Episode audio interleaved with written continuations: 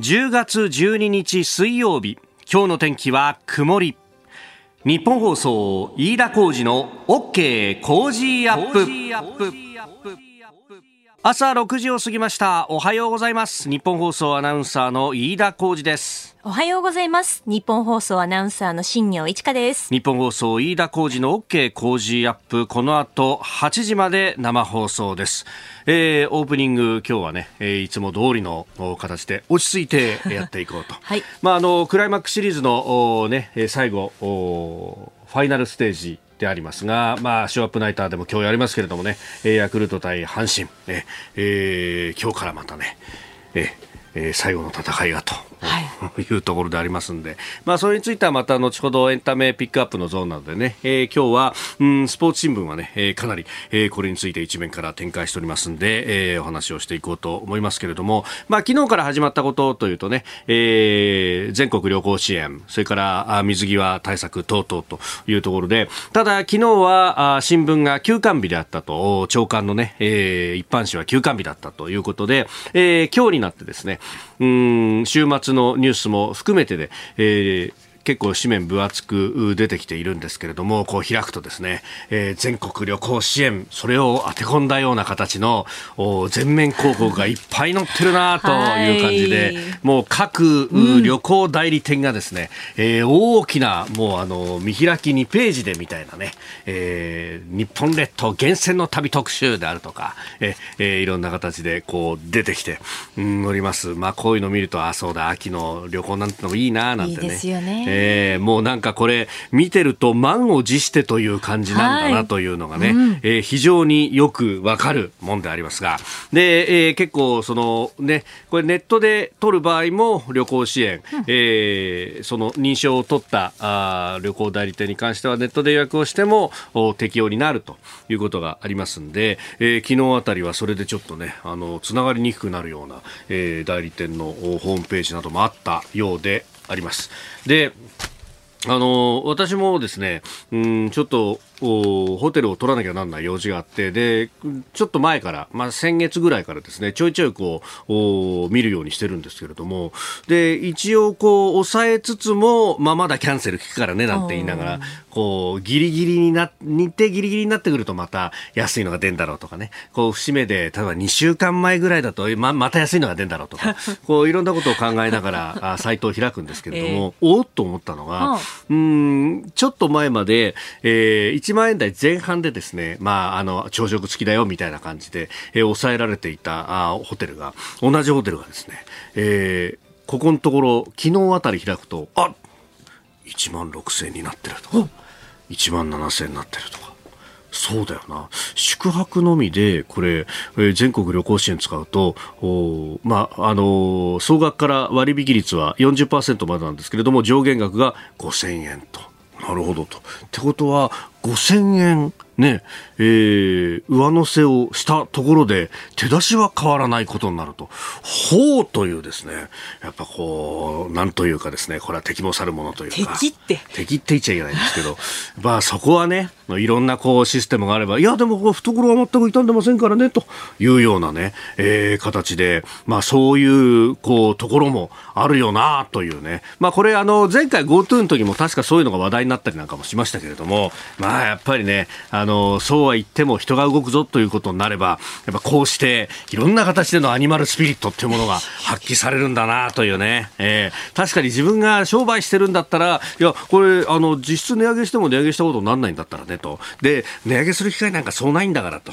で、これで例えば全国旅行支援がですね、まあ今、あの、いつまで続くかっていうのがわからないんですけれども、12月の下旬までと、まあしかも予算が尽きちゃったらそこでおしまいみたいなことにっていうケチくせえ話だなと思うんですけど、まあ、あの、それはそれとしてですね、え、で、支援が終わったら終わったで、じゃあ、あの、支援が終わりましたから値札も付け直しましょうって言って、例えばそれを1万4000円ですって言ったら、あ、1万6000円だったものが値引きされたなってみんな思うけれども、実は1万2000円から2000円上がってるみたいなね。うまいことできてんじゃないかと。まあまあまあ、そういうこうね、転嫁でもしなきゃそれはやってられないよっていうのは、みんなあの商売されてる方は思うところでもあるし、えー、えー、いろんなね、えー、ことが垣間見えるなというところであります。まああの、こういった経済の話について今日は高橋洋一さんとね、えー、いろいろ深めていこうと思っております。周りいかがでしょうか？もう予約取っちゃったよなんて人も いるかもしれないしね。えー、やっぱり旅行ってこう計画立ててる時本当楽しいんですよね。いや、そうなんだよ。計画を立ててる時が確かにね、なんか一番楽しいような感じもあって、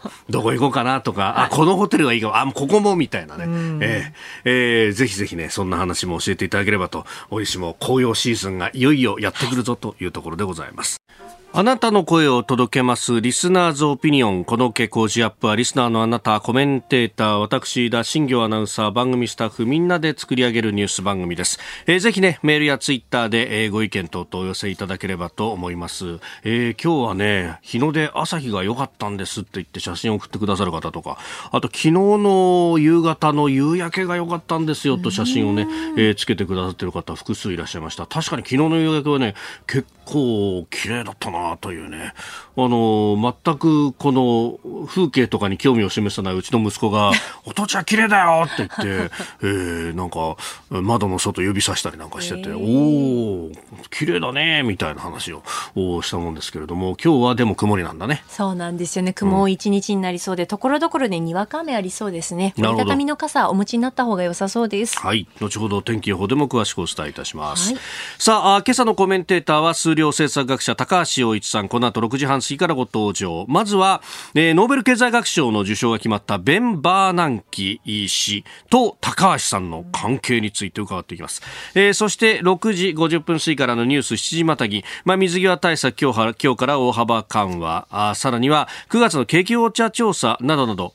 経済指標も出てきております。えー、おはようニュースネットワークのゾーンでは、総合経済対策について、まあ、大胆な対策前倒しの方針ななんてのが出てきています。それからウクライナ情勢をめぐって G7 の緊急オンライン首脳会議が昨日の夜行われました。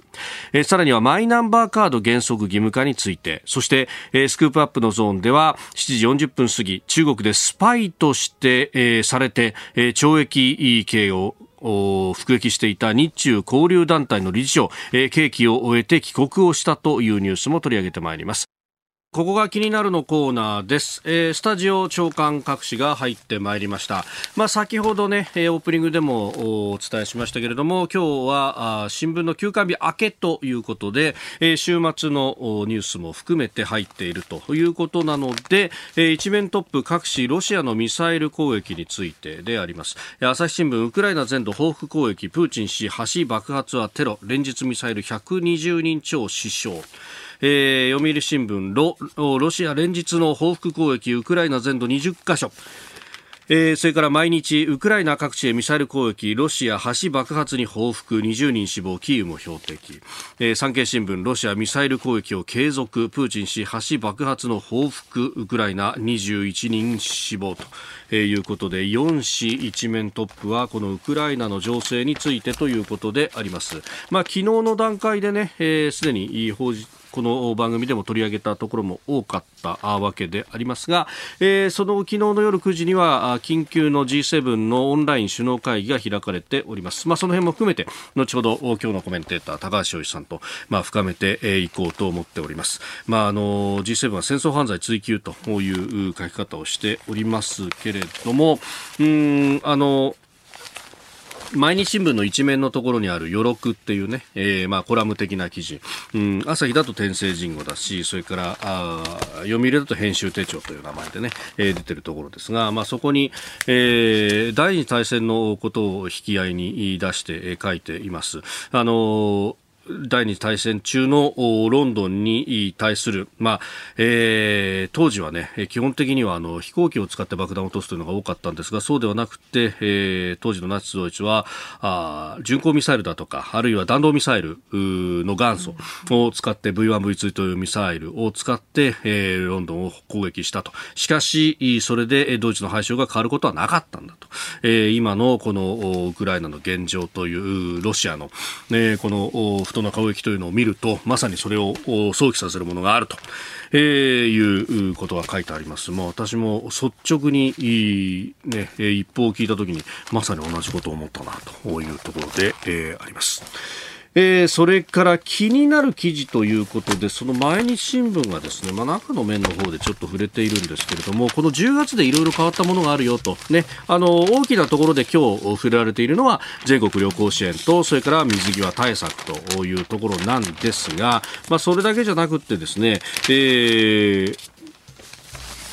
これは総合面6面に出てるんですが多様化するパパ育休という、えー、記事であります。10月から育児介護休業法育会法の改正で新しい制度産後パパ育休がスタートした、えー、国の悩みは男性の育休取得率の低さで2025年までに30%とする目標に対し21年度実績は半分以下のおよそ14%にとどまると、えー、いうふうに記事がリードがスタートしているところなんですがまあねこの、あの、多様化するパパ育休で、えー、産後の取得で賃金の8割をカバーするんだよというところなんですが、まあ、ただ、えー、見出しで出てるのはですね、代替要因、中小企業普及の壁というふうに、えー、出ております。まあ、この、育児休業のね、えー、ところというのも確かに、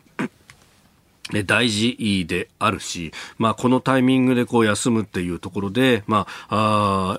育児をですね、こう分担することってとっても大事です。あの、産前産後のあたりの、あの、お母さんの、まあ、いわゆるマタニティブルー、うつっていうのも本当にいい大変な問題になっているというところもあるんですが、一方で、その先の部分も含めて、これ、あの、制度というかね、これ育休までいかないんだけど、例えばお迎えあるんで早く帰りますっていうのを、あの、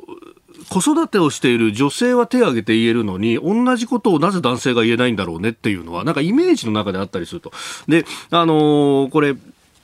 なんか、えー、国産がある程度大きくなってくると、こう、その辺を、まあ、あの、なかなか、こう、制度としても手薄な部分になってきたりとか、これ制度までいかずに、えひょっとするともう会社の空気とかそういうところの問題になって、まあ、会社によって本当にこれは、あの、いろいろ違うところがあるんだと思うんですけれども、これ、あの、2歳、3歳になったところで、で完全に手離れるかって言ったら全くそんなことはないんで、えー、送りとか迎えとかね、それこそ夫婦との働きであれば、えー、保育園への送り迎えであるとか、も含めて、えー、やっていかなきゃなんないと。だから、あの、今までのようなですね、会社に飯奉公で、みたいな、もう朝から晩まで、えー、夜もの付き合いも完全に付き合いますみたいなのって、なかなか今できなくなってるよね。ねっていうところなんですが、これ結構、あの、家によってもまた感覚の違いがあるところで、えー、そういうのが当たり前だっていうお父さんもいれば、まあ、うちなんかはもう、こうやって、僕は朝の番組やってて、妻はフルタイムで夜8時、9時まで働いてくるっていうと、もうあの、サイクルが完全にずれているので、非常にこうやりやすいところはあるんですけれども、これね、ちょっと、で、あの、そうやってこう、フルタイムメッシ暴行でやってるやつの方が、えー、結局、あの、仕事コミットしてるじゃないかとか、頑張ってるじゃないかみたいなところで、これだから全体の評価の仕方とかも含めてですですね、えー、子育てとかいうことを考えるんであれば、実は、えー、そこにも問題がはらんでいるよなと。だから育休とかで、この生まれた直後の制度っていうのは確かに、えー、かなりできてきた部分はありますけれども、それだけじゃまだまだ足らない部分はあるよなと、現場で、えー、子育てをしてみて思ったところであります。ここが気になるでした。この時間からコメンテーターの方々ご登場。今朝は数量政策学者高橋洋一さんです。おはようございます。おはようございます。よろしくお願いします。はい、まずはあ、今年のノーベル経済学賞について、えー、ベン・バーナンキ氏ら3人が受賞したということ。うんうん、もうこれね、高橋さん、一歩が入ってきたところから、うん、えー、ツイートもされてますし、また YouTube のチャンネルでもお話しされてますけれども、うん、えー、まああれだね、この、はいこの20年間ぐらい、まあ、まあ、20年以上だけどね、こういう、このなんかバーナンキさんの話をね、はい、私は日本ですごくしてたんだけど、はい、その度にとんでもないって言われてたんだけど、えー、うん、その人たち今どうしてんのかね。いや、もう学会、こうマスコミみんなですけどね。いわゆる主流派経済学と呼ばれるものはみんな。みんな必須日でね、もう、ノーベル賞取っちゃったんだもんね。この金融緩和なんてものは禁じ手であっお金をばらまくなんてことをやっちゃいかんみたいなね。みんな言ってたでしょ？言ってましその人たち今どうしてんのかね？あの、本当面白いですね。だからままともに報じられてませんね。あの、このマスコミもね。あええやっぱりかっこ悪いからね、すごく。それで。異例だ異例だっていう話をね、かなりそればっかりしてるね、みんなね。だから、だからどうなのって言って、あの、ああの、お宅の新聞の方が異例ですよっていつも言いたいよね。あと、が学者にもね、あの、あなたの考えが異例ですね、つって。世界的に見ればと。うんうんまあ日本ではだ全然もう本当に変な話ばっかりをばなきしてたでしょ？まああのももともと知り合ったのが私はプリンストン大学行ってからなんだけど。プリンストンの教授でバーナンキさんがいたってだからね、プリンストンに行った時に、えーっと、バーナンキは学部長だったの。経済部長うん学部長といろいろとね、接触っていうかね、あの、いろんな書類出さないと、ダメなんです。だから、そ事務手続き的なものもそそまあ、基本的には事務手続きだっけ、みんな。これでね、行くでしょ？それで、行ってる間に、あの、ちょっとね、あの、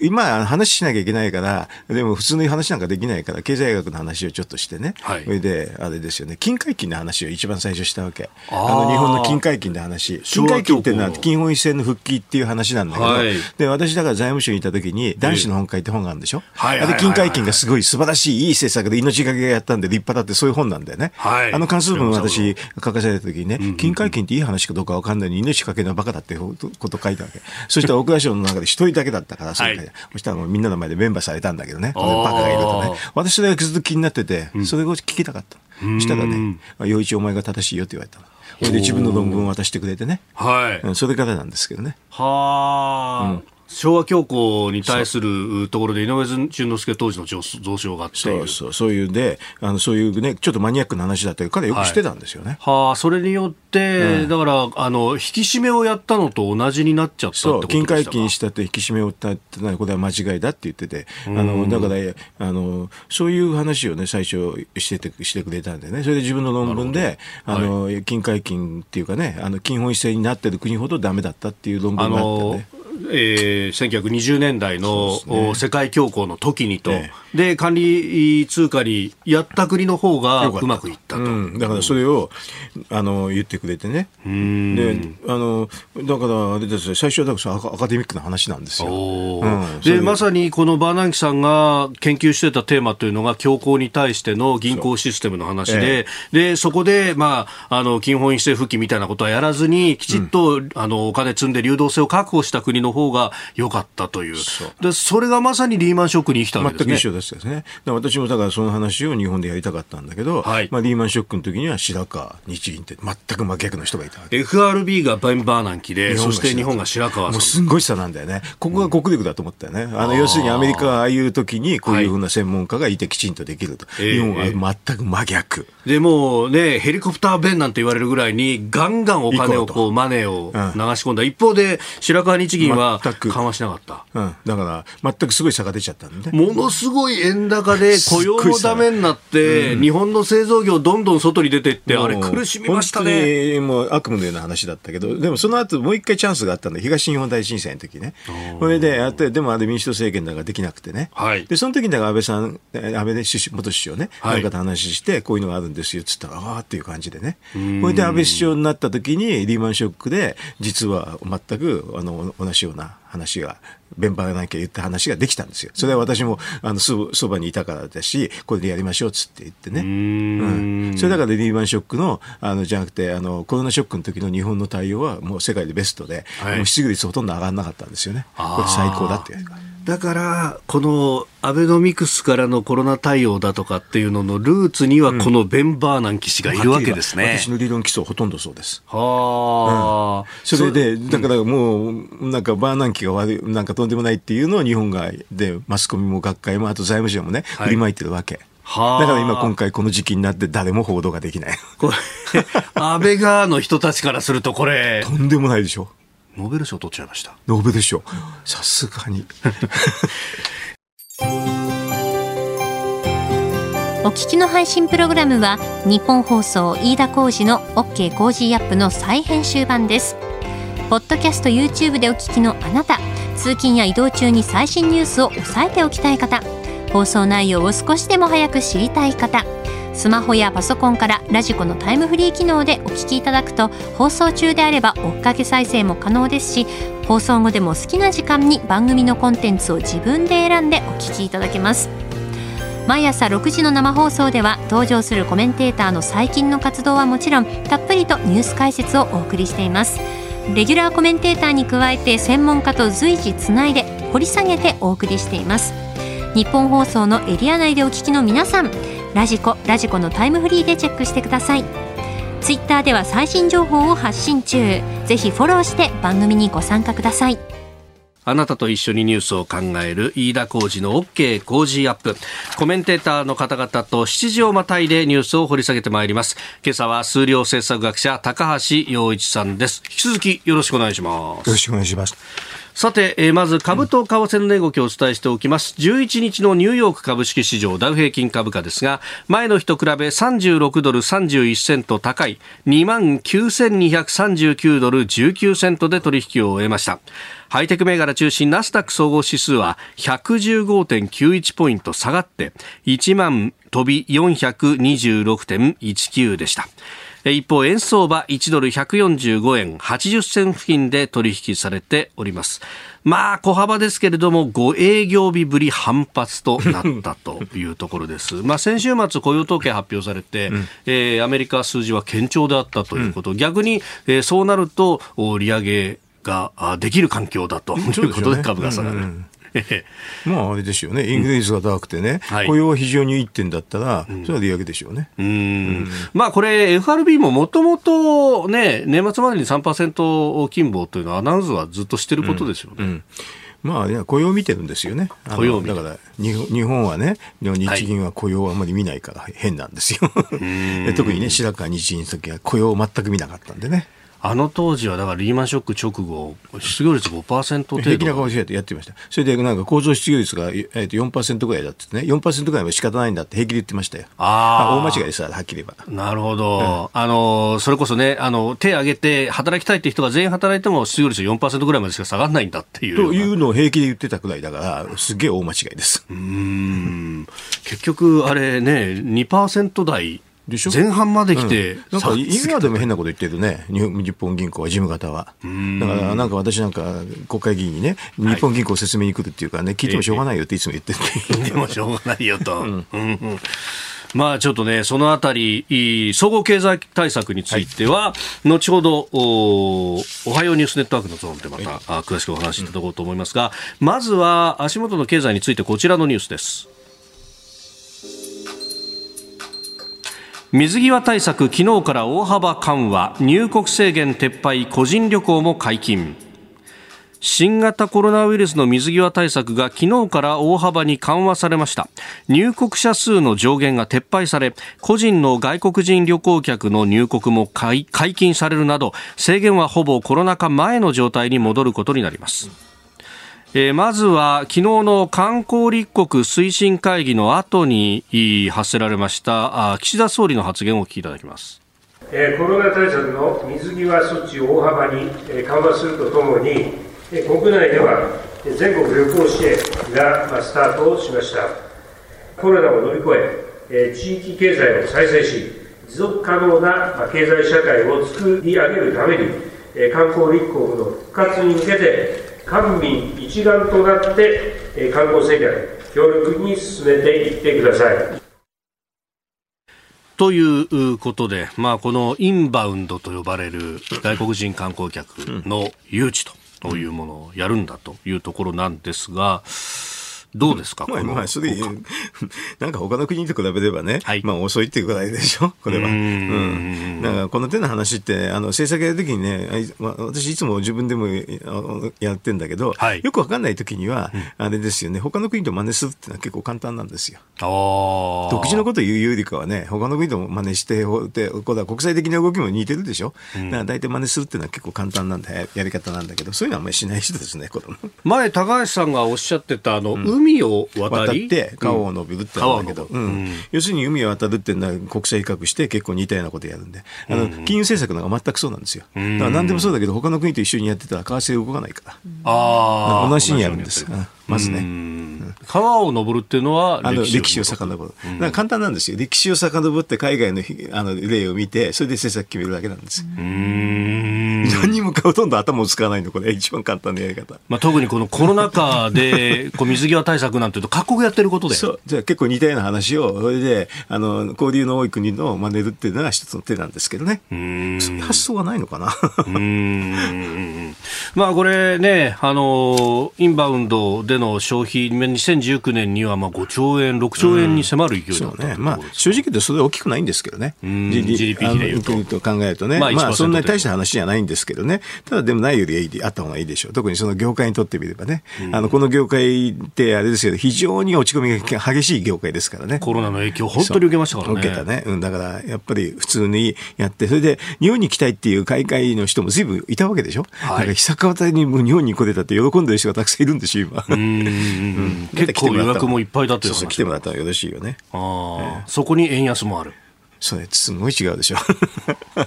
特に海外の人とかで見ればね、はい、うん、行きたいって思っちゃうでしょ。このホテルがこんなに泊まれるのかとドル換算だと、みたいな、海外の人はねドルだからね、えーこのね、10月からいろんなものが変わったというところで、水際対策の緩和についてもお話をいただきました。で、一方で全国旅行支援なんですけれども、これも昨日から始まったというところなんですが、これ、だから GoTo 2の焼き直しみたいなイメージいいんですか、ね、そうなんですけどね。はい、あの、なんかでも、えっ、ー、と、国がやるのと地方が基本的にやるっていうから、あの名前がみんな県によって違うからね、あれね。そうっすね。そうそうあれだから、あの、県、あれ違うのかなと思って、みんなそれぞれ県が名前つけてるから、同じような制度なんだけど、はい、ね、いろんな名前が出てますよね。うん、ちょっと覚えられないくらいたくさんですよ。全部の県が、都道府県が違う名前でやってますからね。行くぜ、なんとかとか、そうそうそうそうビジットなんとかとか、いろいろあってね。似たけど違うみたいな結構いろいろありますよね。だからまあ、あの、まあ、地方がね、それぞれね、独自にやるのはいいことですけどね。はい。うん。だからまあ、まあ、制度としてはそっくりです、同じですけどね、なんかまあ、やってもらってよろしいんじゃないですかね、こういうんで。これ、消費関係は。うん、12月の下旬までっていうふうに出てて、なんかあの期限があやふやなんですけど、これ、予算がその先ついてないからとか、そういうことなんですか？まあ、基本そうなんでしょうね。だから要するに、玉がなくなっちゃったら終わりなんでしょうから、でも補正予算でもう一回つければいいんじゃない？うん。そこですよ。予備費も余ってるだろうし、えー、だからやればいいんじゃないかなと思うけどね。うん。これ、あの、今国会が開いてる最中なんですけど、開店休業だと。いや、知らない、信じがたいんだけど、はい、なんか物価対策も今月10月末までとかでしょ？国会開いてんですよって感じで、何やってんのかね？最初にはね、あの、統一教会やりたいから時間余らしてん、あの、開けてんのかなというふうに打ちやすい試合くらいですね。つまんないことやってますね。でね、今週はっていうと、その、まあ、所信表明の後、各党代表質問があって、うん、その後はこう、全閣僚出席のもとで予算委員会をまずは開かないと、個別の法案はできないんだっていうことで、うんえー、だから鈴木財務大臣が G20 行っていないから全く何もできないんだという話になってますが、これ G20 って突然入ってくるもんなんですか？まあ前から分かってると思うけどね。でもまあだからいなくったって個別の話やってりゃいいじゃない、はい？別に財務大臣はあの各省の話の時は別に口挟むことないんだから、うん、財務副大臣とかなんかいるでしょ、他の人も。はい、そそこいそこの人が行って、必要があればそれで答えればいいじゃない。うん、別に大大臣が答えなくたって、官僚が答弁取ってんだから誰が答えたって一緒だよ。実質的な話をすれば。そりゃそうでしょ。いや、極端に言うと、飯田さんが代読したって一緒ですよ。はい、代読したって。しっかりと注視してまいります。そうそうそう。いや、似てる。いやいや、これは冗談としてね、さすがにね、総理の真似しちゃまずいからねっていうね。あの、これね、やってもわかんないよね。あだから飯田さんがね、うん、総理にね、代読したってね、別にだって想定問題を官僚書いてんだから、大学読んだって一緒じゃないですか。まあ、あれ本当分厚いね、なんか資料を持って答弁に来ますもんね。大体だってほとんどその通り読まないで、全部アドリアドリブでやるのはすごい大変ですからね。らほとんどアドリブはしませんよ。だからそんで、飯田さんよろしいんじゃないの？あの、いろんな声で。さすがに、さすがに怒られます。さすがに怒られます。いやいや、あの、もう安倍さんのでもできるし、誰でも、誰でもできるからね、代読として非常によろしいんじゃないの？いやいやいやいやまあまあ、さすがに替え玉まずいぞって話なんですが、まあ、でも、やっぱ、もともとのの省庁改革の時も、確かに大臣じゃなくて副大臣であってもできるようにって、それで認証官にもしたんですよね。あれだっていいんだって、はっきり言えば。あの、実態的にも問題ないし、制度的にも副大臣が答えたっていいんだから、はい、だから大臣はじゃあ会議行ってくださいって言って、やればいいじゃないの。国際会議だとかに行ってくださいと。そうそうそんなのまあ別に大臣じゃなきゃいけないなんてこともないですよ。で、実は、あの、テレビが入っている予算委員会みたいなところだと各閣僚ずらーですけれども、個別の委員会見ると、副大臣答弁って結構あったりするんです、ね、当たり前じゃないから全部出ないわけないじゃないですか。それでいいでしょ。別にだから、副大臣が出たところで、答弁として一緒なんですから、はい、あの公式答弁としてね。えー、で、官僚も書いてんだから、中身も変わんないんですから、それでいいですよ。うん。まあ、国会答弁は、やっぱそれがこう、全部記録に残って、で、大臣の発言というものが、まあ、政策を決めるときのファクターにもなってしまうから。うん、そこは大臣じゃなくて別にいいんですよ。要するに、その省庁を代表して、あの、喋る人がやってれば、それはそれで、あの、全部公式見解なんですよ。うん。だからやっぱりこうねペーパーを読まなきゃならない部分っていうのは当然あるわけで。ほとんどですよ。ほとんどですよ。だからいいじゃない。別に副大臣が出たって。うん。そうするとなんで空転しちゃってんのって。いや僕もわけわかんないね、うん、いやあの審議したくないんじゃないの、うん、審議したくない、うんおはようニュースネットワーク。この時間取り上げるニュースはこちらです。政府総合経済対策で大胆な対策を前倒しする方針。政府が今月まとめる総合経済対策をめぐって昨日岸田総理大臣は自民党の茂木幹事長と会談しました。大胆な対策を月末を待たずにできるだけ前倒しして取りまとめる方針を確認したということです。具体策としまして子ども食堂や生活困窮者に食品を提供するフードバンクへの支援事業の拡充や子どもの居場所づくりを考えるモデル事業の創設などを盛り込む考えを示したということだそうです。ってあの要するにこういうのは対策作るときにどういうふうなプロセスでやるかっていうのがちょっとなんかマスコミの人は分かってないのかな？あの要するになんか記事書きたいから個別の話しか行くでしょ、はい、で役所から見ると個別積み上げてここだって説明するんだけど、はい、あのこういうふうな総合経済対策の時はそれはあんまりよくないんですよ。あの最初に GDP ギャップっていうのがあってね、はい、それをあの埋めるっていう考えがまずあってそれを埋めないと後で失業が出るだけなんで、うん、それとりあえず埋めるんですよ。GDP ギャップっていうのは需要と供給のマッチングでさあね、えっと、だから総供給になるべく、まあ、一緒になる方がいいんですよね。そうなるとあのの失業が発生しないんですよね特に日本の場合は、需要の部分が今、冷え込んでるから、需要が少なすぎる供給はものすごく能力が高いと。海外インフレになるのは実は需要が大きくて供給を上回ってるからインフレになるんですけどね。コロナの後でこう今使うぞって言ってみんな使うからだと。うんとどちらかというと対策が多いんだけどね。あなるほど。経済対策ガンガンやってるから。やってるからですね。それであのでも日本の場合まだちょっと GDP ギャップっていうのは随分あってね、はい、えっと内閣の計算だとなんか17兆円とか言うんだけど、はい、まあ内閣がいつもその総供給低めに見積もってるから、総供給もし真面目に見積もると、多分30兆ぐらいなんですよね。大体30兆ぐらいそうそう。そうするとそれを30兆ぐらいの真水で、はい、あの経済対策をやるっていうのを最初考えるんですよ。でそうするとすぐ財源がっていうでしょ、はい、財源がって言われたらすごく簡単で今だったら短期的な12年の対策だから、はい、実は高級財源用意する必要はなくてそうするとまあ埋蔵金でできちゃうんですよ。そうするとあの外為特会の埋蔵金っていうのと国債費っていうの埋蔵金を取り出すと、そこで50兆がすぐ出ちゃうんですよ。50兆も出るんです、ね。うん、だからそこからまず話するっていうのは普通ですね。私がもうあの経済対策のあのなんかなんかね、アドバイスしてる時いつもこういう話ですよ。うん、あの所信表明演説があって、それに対して各党の代表質問というものがありました。うんえ。ー、で、えー、国民民主党の玉木代表が、まさにその外為の特会の、ウハウハだっていう話、これ。あの YouTube で私がウハウハだぞって言ったら、ウハウハ、そうですかって言って、ウハウハって言ってたよね。そうですよね。だって、外為特会で外債持ってるのは含み益だけで40兆近くあるんだもん。それはウハウハですよ。間違いないですよ。でそれできないって言ったでしょ？でもこんな話は昔もやってて、私はあの2005年ぐらいの時に埋蔵金男って言われたでしょ？はい、その時やってるんですよ、はっきり言えば。やってて、それで私埋蔵金60兆出してるんですよ、確か。60兆、うんだから小泉さんもそれで増税しない、増税しないって言い切っちゃったんだけど。ね消費増税はしないんだ自分の時にはとかね言ってね、あうん、これ外外為、えー、外国為替の特別会計、うん、あの例えばアメリカの国債とかを持ってると、うん、これ今の円安っていうのは含み益がいっぱい出てるってことになるわけですよね。外債投資してるって人から見れば、はい、今まで投資してて、えー、円安になっちゃったら儲かるに決まってるでしょ。それと同じですよ。同じ。あれって円高の時にこうドルを買って円を売る形で改良した時に、まあ、アメリカの国債を買ったと、あの当時はだから円高だから、えっと、だから大体、まあ、円高なんだけど、あとロードーバーしてるけど、はい、今の、ええっと外債の平均取得価格の為替レートは大体100円ですよ、100円だったかな。100円かな、だから今140円だから、30何とか3割以上はあのあの最近出てますね。玉木さんはざっくりとした計算ですけどねと言いながら、ざっくりじゃないんだけど、37兆ぐらいあるぞ。あれあれはだから役所に言ってね、こういうにこういう話でしょって言って、資料もらってるはずですよ。あ資料もらってなくて、今ぐらいの形で、ざっくりとは大体わかりますよ、はっきりと。ええええああでも、まあ、国会でやるとなったら、ちゃんとしたこう数字も取り寄せながら。だから今の私の話だと、あの40兆弱っていう数字ぐらいしか、そのぐらいしか言えるんですけどね。でもあのただ37って言ったから資料もらって、はい、あの今の現在のけ単純計算ですからね、ええ、含み益を出してるはずですけどね。で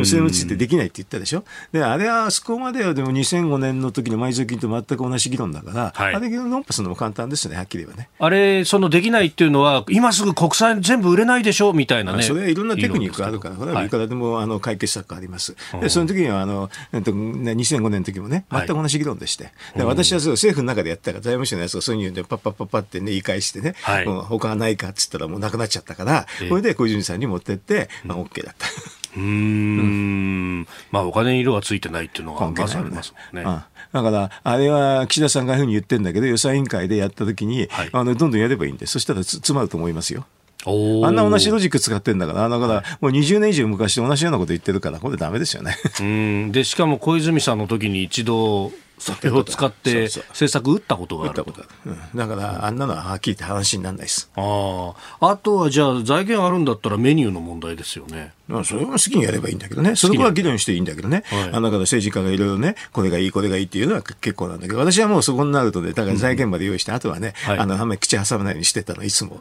だってそれは政治家が楽しみじゃない、それ言うのは。楽しみですか。私は全部言っちゃったらもう話にならなくなっちゃうですよ。だからあんまり、私財源だけいつも用意するタイプなんですよ。で結構喜ばれるんですよ、政治家からは。だってそこの財源論が大体あのダメだから全部ネックになっちゃって行き詰まるのもほとんどの政策は。お金がないからできませんよねっていうそれが一番簡単なロジックだし、そこにやられるんですよ。で、埋蔵金の話したら、それは破れちゃうんですよ、すべて。お金はあるだろうと。うんそうするとあとは費用対効果だとか、そういうところも含めての議論になって、うん、そういうのを議論するのはいいんですよ。うん、うん、どこにやるかとかね。うん、うん、それで、でも、まあ、需給 TV ギャップを埋めればね、はい、あの、検事理論から言えば別に何に使ったってあまり大差ないから構わない。うん。まあ、確かにあの、ね、大学で初歩の初歩のケインズの理論をやるとあの例えば穴を掘ってそこに人使って今度穴を埋めるのにそこに人使って給料を出しても、それでもいいんだと。わざとひどい話をするんだけどね、はい、それでもあんまり大差ないんだよね。みんなに給料が当たってそれをみんなが使っていけば経済回っていくだろうと。それをね、なんかね、またマスコミの人はこれがいい、これがいいって議論するんだけど、そこはね、はい、後でや最後でね、議論してもいいんだけど、まあまあ本末転倒なんですね。こういうあの個別のやつ並べてどうのこうのっていうのは。ああ、だからこそこういうの入り口からこういうことをやるっていうのは順番が違うぞってことですね。全然違いますね。えでは続いて二つ目こちらのニュースです。G7 緊急首脳会議ウクライナ支援で結束ロシアがウクライナの首都キーウなどに大規模なミサイル攻撃をしたことを受けまして G7 主要7カ国の緊急会議が昨日夜日本の岸田総理も参加してオンライン形式で行われました会議冒頭ウクライナのゼレンスキー大統領が参加しましてロシアを改めて非難するとともに防空システムの供与などの支援を訴えその後首脳たちは G7 の結束ウクライナへの武器供与の継続を確認しました。えーということで、えー、ありまして、まあ、あの岸田さんはウクライナを新たな被爆地にしてはならないと、まあ、核の使用についてもね、え、可能性、予断は許されないというふうにその後の記者会見でも語っておりました。うんまあ、この G7 の、ね、結束というのは、まああのまあ、アメリカの話ですけどね、アメリカが武器供与っていうのを続けるっていうことでしょうね。はい、でもあの、猛烈にあれですよね、反発して、ミサイルで無差別攻撃してますね。はいあれはもう戦争犯罪でしょうね。うん、戦争犯罪ってことはきちんと言った方がいいですね、これはね。うん、まあ、全く非戦闘員が、これは被害を受けるということもうだって明らかでしょう。なんか、キーウかなんかでも、普通の民間とかにぶち込んでますからね。うん。もうこれは、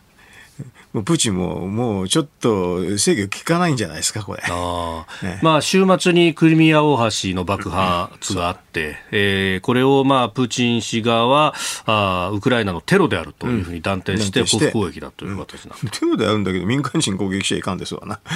これはね。テロだったらちゃんと調べろってことしかないけどね。はい。えー、まあ、このね、えー、こういうことをやっても、戦況はなかなか改善はしないだろうということを言われてます。結構あの、もう平坦が伸びきってますよね、それでもともとあれですよね、あの大義名分がはっきりしてなかったから、最近になって祖国防衛ってちょっと違うこと言い出しましたよね。あの戦争っていうのはやっぱり、あれですよね、もともとあのウクライナは自分の土地だったっていう大義名分で言ったんですけどね。そこを守るんだと。うん、それだってもう普通の人分かんない。普通のロシア人分からないですよ。ななんだウクライナだったでしょっていう感じですからね。あそこウクライナだよな。そうそうなんで俺たちの軍がそれはすごい古い歴史を遡ると、そういうのは言えなくはないんだけど、はい、でもそれはもうプーチンのほとんど妄想みたいな世界になってて、普通の人には分かりにくいですよね。あれで行けって言われて、選手も、選手も気の毒だったから、士気が上がらなかったんで、はい、結果的にはこうなっちゃったんでしょ？これ長引いちゃったし、で、それでまた祖国防衛だなんつってなんか自分のところをさらに取ってから祖国防衛だっていうのもちょっとわけわかんないですよね。うん。うんまあ、この東部、南部の4州をロシアだって言ってから、祖国防衛って言っても分かりにくい ですよね。それはね。だから、ね、前線の兵士あの兵士兵士から見るとね、はい、この大義名分がないと、本当戦いにくいらしいですよね。うん、士気も上がらないしと。うん、うんまあ、このままあ冬に向けてということになっていくのかというところであります。さあ、そしてここで番組からのお知らせです。来週10月17日からの1週間のコージーは特別企画です。題して、政治経済安全保障コージーダブルコメンテーターウィークご好評にお答えして今回も毎日コメンテーターがお二人ダブルで6時台前半から生登場であります臨時国会から国内政局物価高からエネルギー問題中国ロシア北朝鮮の暴走などなどこの1週間で全て語り尽くしますさあラインナップは新業アナウンサーからはい。初日10月17日月曜日は須田慎一郎さんと宮崎哲也さん。18日火曜日は佐々木俊直さんと峰村健二さん。19日水曜日は青山茂春さんと高橋洋一さん。よろしくお願いします。よろしくお願いします。いやー、ものすごい重量級タッグ。ね、猛獣使いの人いやいやいやいやいやいやいやいやいやいやいやいや。私はちょっともうどうなっちゃうんだろうどうなっちゃうんだろうどうなんでしょうね。2時間で足りるのかと、うん、えよろしくお願いします。よろしくお願いします。20日木曜日は野村修也さんと飯田康之さん。最終日21日金曜日は川野勝利さんと細谷雄一さんです。まさに毎日がメインイベント。コージーが誇る個性派コメンテーターがタッグを組んで毎日登場です。さらに朝6時40分過ぎからの黒木ひとみさんの朝ナビには、毎日ゲストでぺこぱのお二人が登場です。来週10月17日からの1週間、今からカレンダーに丸をつけてお待ちください。えー、お知り合い、ご近所の皆様、一族、老頭の皆様にぜひぜひお声掛けをいただければと、お住まいはどこであってもですね、ええー、ぜひお聞きいただければと思います。はい、えー、飯田浩二の OK 工事アップ、平日の朝6時から、えー、有楽町日本放送で生放送でやっております。AM1242、FM93 ラジコのみならず、ラジコタイムフリー、ポッドキャスト、YouTube などで聞いても、平日朝6時からの番組を聞いたことには変わりはございません、実質的には。皆様のお力添えをよろしくお願いいたします。むせた 続いて教えてニュースキーワードです。マイナンバーカード原則義務化。政府は紙の健康保険証を2024年秋にも原則廃止する方向で調整し明日発表する見通しです。え去年10月からマイナンバーカードを保険証として利用するマイナ保険証が導入されていますが紙の保険証廃止後はそちらに一本化する方針だということです。えーまあ、交付率5割ほどだというところがあるんで、うん、まあ、ここをやるんだと。いうことのようですが。まあ、あの、なんか、私なんかカードとかね、こういう電子化ものすごく好きな方だから、はい、気楽にやるんですけどね、あれですよね、なんか、ま、マイナンバーカードっていうかね、あの、要するに、あの、ナショナルアイデンティティっていうかね、国民番号だけどね、えーはい、普通の国だったらこれないと生活できないんだけどね。うん、だからそれはなしで生活できるっていうのはすごくまあ電子化が遅れてるってことですよね。例えばアメリカ行ったらこれ最初取んないと、はい、ままず銀行口座開けませんね。えー、うん、だからあの普通はどこの国でもそのくらいなかったら生活できないんだってまず普通ですよ。日本で平気でできちゃうんだよね。だから私なんか私はこういうのは当たり前だと思うし他の国に行ってもよくあの話だから、で後々なんかマイナンバーカードなんて多分なくなりますよ。あのみんなスマホに入りますね。それはスマホに入れるのは簡単ですから、あのクレジットカード入れるのと全く同じ機能でできちゃうんですよね。だからそういうのちょっと先に考えたときに、これ反対する人って何なのかなといつも思うんだけど、なんかまあ、あのね、機械を設置する病院が面倒くさいっていうのはわかるんで、特に出生のところはね。はいでも、なんか変な理由なんだよね。これ今保険証、保険制度があるからできないんだと、あの、クレジットカード話題ができないんだとか、いろんな言い方するけれど、はい、大銀行や、あ、大病院みんなやってますからね。クレジットでね、嘘です。使えるようになってますよ、ね、だから、あの、まあ、もともとね、医療業界はね、電子カルテもね、20年以上前からやれやれって言ってもできない業界ぐらいですけどね。でも、あの、ちょっと、この、保険、こういうのを電子化するってすごく楽、私は楽なんだけど、なぜかっていうと、はい、あの、保険証をこれでやると、実は後で確定申告やった時の話はすごく簡単なんですよ。ああ、医療費控除とか。医療費控除はものすごく簡単です、はっきり。うん、だから私はこんなのは当たり前だと思うんだけど、嫌だ、嫌だっていう人って何なのかね。あれ、保険手数の明細とか全部残しとかなきゃいけない、ね、いや、大変ですよ、あんなもんは。あだからマイナンバーカードやってくれたらすごく簡単ですよ。ああ、データここから引っ張ってねそうそうそう。だから、なんかね、だから現金取引がいいっていうのが前提になってるんだけど、なんかちょっと違う理由があるんじゃないの？なんかプライバシーどうのこうのっていう人いるんだけど、それと違う理由で嫌なんじゃないの？あの銀行口座と連動してるのは私は普通だと思うんだけど、うんうんうん、それも嫌がるでしょ？うん。うんセキュリティが、セキュリティがっていうでしょ？他の国でもどこでもやってるような制度だから、別に大したことないよ、正直言うと。うん。各国それはもうすでにやってるやってるから、うん。やってるんで、日本なんかどちらかというと遅れてる国ですよね。だから要するに他の国のやり方を見てね、セキュリティの問題がなったらそれ対応すればいいしだけだと思うけれど。うん。うん、えマイナンバーカード原則義務化今日のキーワードでありました。続いてここだけニューススクープアップです。この時間最後のニュースをスクープアップ。中国でスパイとして懲役の日中交流団体理事長刑期を終え帰国。6年前中国北京で拘束されスパイ活動に関わったとして懲役6年などの判決を言い渡された日中交流団体の理事長の男性が11日刑期を終え出所し日本に帰国したことが分かりました。中国では反スパイ法が施行された翌年の2015年以降少なくとも16人の日本人が拘束されまた少なくとも9人が有罪判決を受けていて服役した後帰国した日本人はこれで4人目となります。交流団体の方が拘束されると。そう。このだから2015年の反スパイ防止法っていうのができちゃったからね、要件もよくわかんないんでね。あの、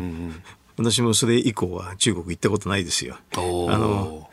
なんかいろんな人に話聞くとね、危ないって言われるから、あ学会の招聘だったんだけど、学会の招聘でも行って捕まった人もいますからね、危ないですよ。そうですね、北海道大学そうそう。普通の研究活動でやっても、はい、あの、まあ、わかんないからね、あの、なんで捕まったか、理由もはっきりしないんで、だから、その、いいけないですね、もうね。まああの、うんと、中国の法律でね、あの、なんか国家転覆は域外適用って言って、はい、要するに海外でこういう発言してても、要するにそこがあの法律適用に一応中国はなるんで、うん、私が中国に入ったら、ただそのその容疑で捕まる可能性もありますからね。ん。なんかすごく中国に厳しいこと言ってるらしいんだけど、本人は意識ないんだけど、はい、なんかね、えー、うん、そういうんで、だから、今、域外適用っていうことになっちゃったら、はい、要するに日本でどんな言論活動しても中国入った時には捕まる可能性があるんですよね。うんうんいや、しかし、生きがい適用っていうのはむちゃくちゃな議論 むちゃくちゃですよ。いや、だからあれはとんでもないですよ。それは普通の国はないし、生きがい適用っていうのはないで。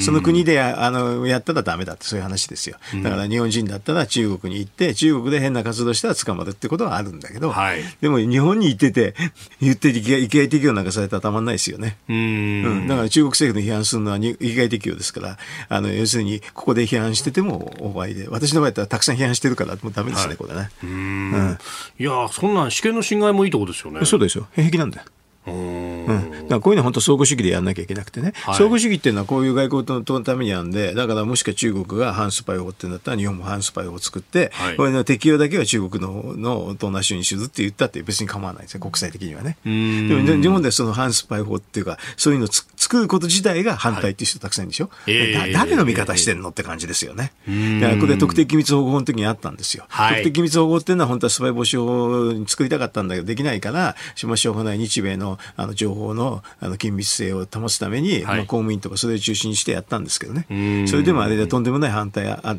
たでしょ？あの当時ね、うん、あの居酒屋で少し政権批判しても捕まるんだみたいなね。そうそういうそういう平気でプロパガンダ、嘘のやるんですけどね、はい、その人たちは本当にね、あのひどい話ですよね、どこの味方ですかって感じ、だからもう全部相互主義やるのは一番簡単なんですよ、はっきり言うと、こういうのって。うん、だからそれこそね、特定秘密方法である程度網をかけられるようになったとはいえ、い、ま、だそのね、えー、研究だとかの部分というのは、セキュリティクリアランスの話ね、うん、あのそれは世界どこでもある話なんで、日本はこれやらないと、はい、多分世界から遅れちゃいますよ、逆に。情報を扱う適格性審査適格性審査しなきゃいけないからね。でもこれも嫌だっていう人いますからね、うん、なんなのかなと思いますけど、どこどこ行ってもやってますよ、これ。うん、だから、まあ、公務員は実は結構やってるんですけどね。はい。うん、でも、それはでも民間企業でも秘密っていうのを扱うんだったらやらなきゃいけないし、だから日本は秘密についてすごく緩いですからね、産業スパイもすごくあれでしょ、えーと、不正競争防止法ぐらいしかないから、すごく緩いですよね、はっきりと。うん、取り締まる法律がそもそもないから、取り逃がさざるを得なくなっちゃう。うん、だから、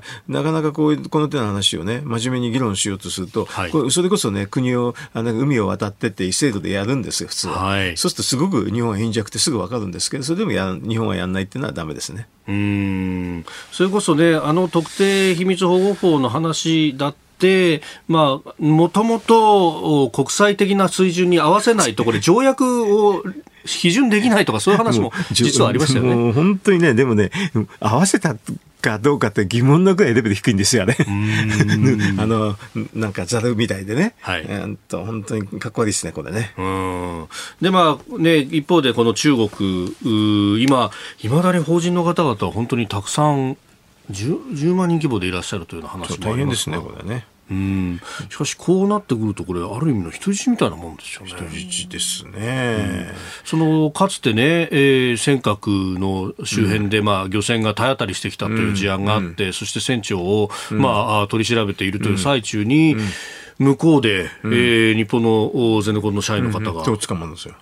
っていうことがこう平気で平気で、ね、平気でやる国ですけどね、だからこの相互主義じゃないとほとんどもう対抗できないんですけどね、うん、そこはだから相互主義って急にすごい反発を私なんかも食らうんですけどね、世界の常識なんですけどね、相互主義っていうのは相手と同じようにやるから、そんなひどい原則じゃないんですよ。向こうなんかもう完全に非相互主義で、もうやりたい放題っていう感じですよね、日本に対してはね。うん、本当にね、こういうのって、この6年間も行かれて気の毒ですけどね、この人はね。ねそれまで一生懸命交流の話してたんだと思うんですけどね。うんこういうのこういうのが、あの、まあ、恩和田で返すってことなんでしょうけどね。うんあの、いまだにだからね、えー、帰れていない人というのが少なくとも16人拘束されて9人は有罪判決を受けている。うん、すごいですね。これだから、まあ、まさに海を渡るの話ですけど、諸外国だったらこういうことをやられた時っていう、報告措置で逆のこと同じようなことやりますよ。それでやって、それぞれそれで交換しようと。変な話ですよ。でも相手が変なことしたら変なことやって、それで拘束して、それで同じ人間だけ、人数だけ交換しようとかね。うん、確かにね、ファーウェイの副社長がカナダで拘束された時には、うん、中国もカナダ人を拘束し、うん、そしてまあ最終的にはまあ交換ではないですけれども。まあ、あのね、交換が基本の考えで、その、その変形はいろんなバリエーションがあるんですけどね。えー、そうじゃないと話に、そもそも交渉にならんでしょ？とにかく交渉するために、はい、あの、なんか相互主義でやるのが普通ですけどね。うん。でも相互主義の話ってすごく怒られるんだよ。私だから土地の話なんかも相互主義だっていつも言ってて、はい、法律があるんで、現に戦前に法律があるから、はい、ちょっと不正例を整備するとワークするんですよ、あれ。だからそれはそれで、ね、相互主義でやるとすっきりするじゃないですか。だからね、あの、私有を認めてないんだから、中国国内は。うん、だから、日本、あと企業の買収も認めてないんだから、はい、それに応じてやると。それで、日本が企業の買収もできて、土地の所有、あのね、取得もできる国は、相手、相手の国は、でもなしにやるって、これが普通なんですよ。普通で、日本ではその法律もあるんですよ。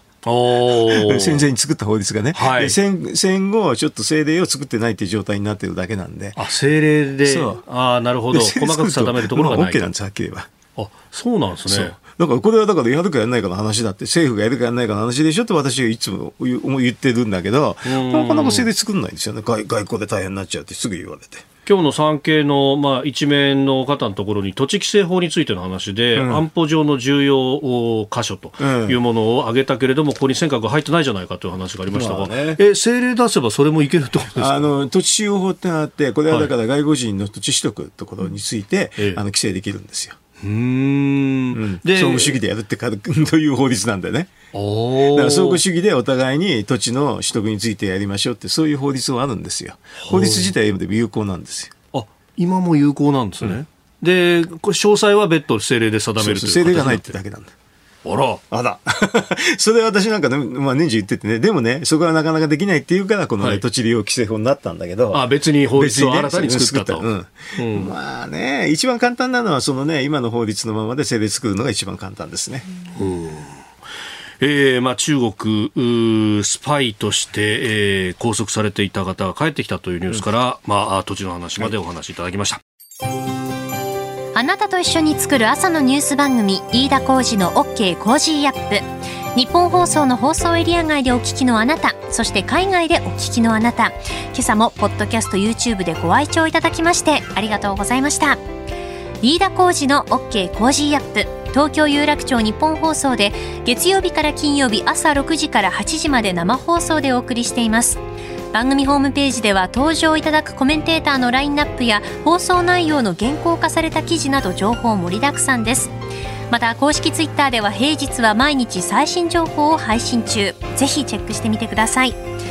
そしてもう一つ飯田浩司アナウンサーが「夕刊フジ」で毎週火曜日に連載中。飯田浩二の「そこまで言うか」こちらもぜひご覧になってください。忙しい朝そして移動中ニュースを少し深く知りたい時ぜひ AM、FM、ラジコはもちろん日本放送のポッドキャスト YouTube でお楽しみください。